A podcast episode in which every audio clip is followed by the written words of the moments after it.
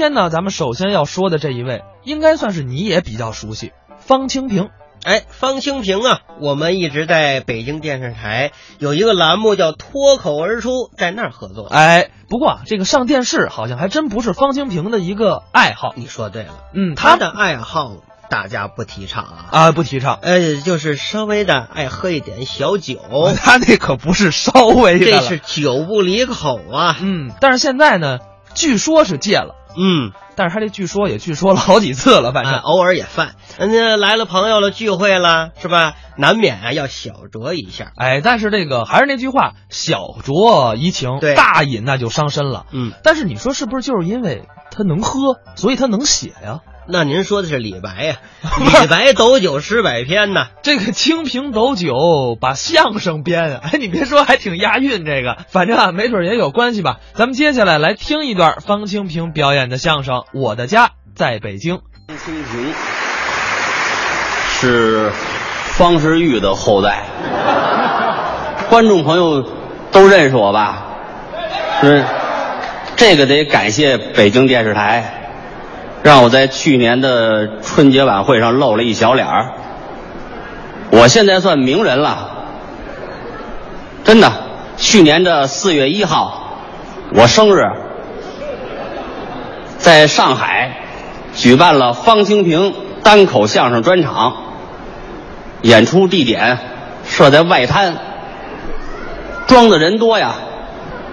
晚上七点半演出，早晨起来六点，十万个座位坐满了，迫不及待嘛。到上午八点钟，门口又聚集了十万人，非要看方清平的演出。演出经理说没票了，这些人不走，逼着经理想办法。经理呀、想出一办法来，让每位坐着的观众啊，怀里头再抱一个人。十万人刚抱好了，门口又来十万人。经理接着想办法，想出一高招来，让每个坐着的观众脖子上再骑一个人。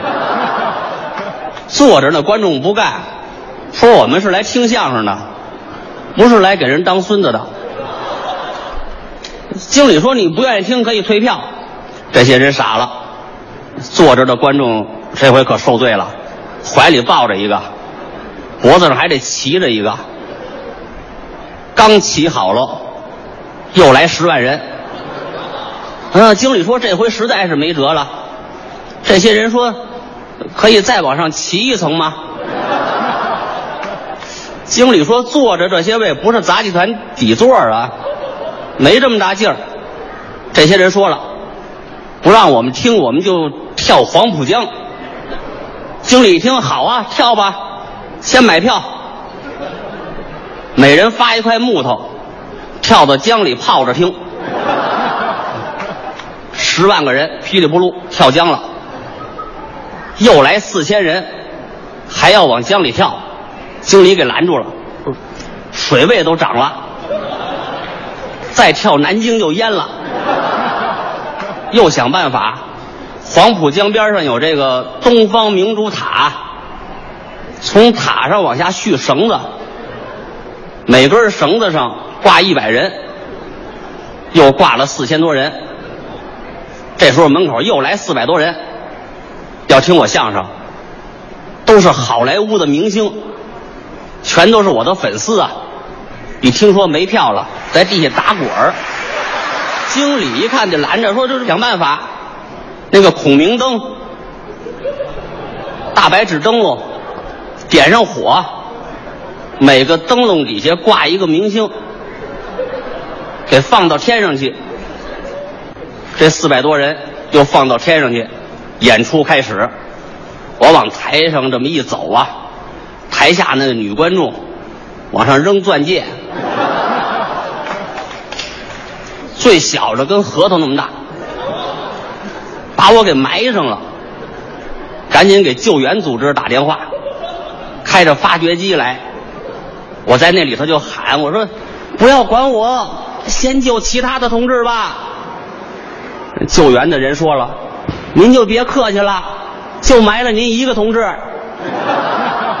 把我挖出来，我带着伤坚持演出，刚说了五分钟，坏了，上边风大，那个凉风啊，吹着那四百多人肚子了。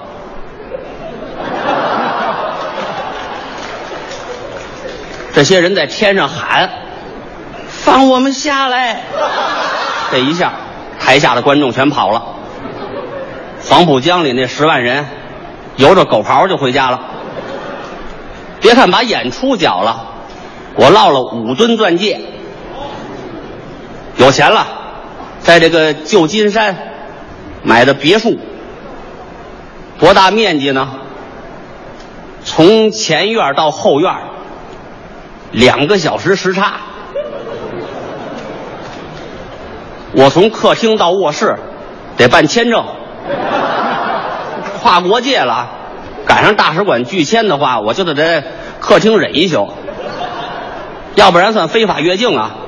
出门住的都是七星级酒店，到酒店门口不用你自己往里走，有两个服务员用担架给你抬进去，那行李也不用你管啊，丢不了。有门童，说英文叫 “little two”，翻译成中文就是小二，用扁担给挑进去。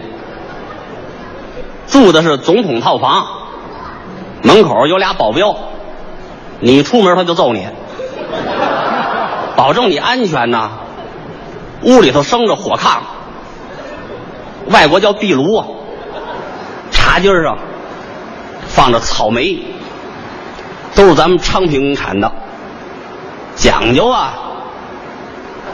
有这个男仆，二十四小时服务，晚上甭管你困不困，就把你衣服给脱了。夜里边每隔十分钟提醒你换一姿势，怕你落枕。每隔二十分钟撩开你被窝看看。怕你尿炕。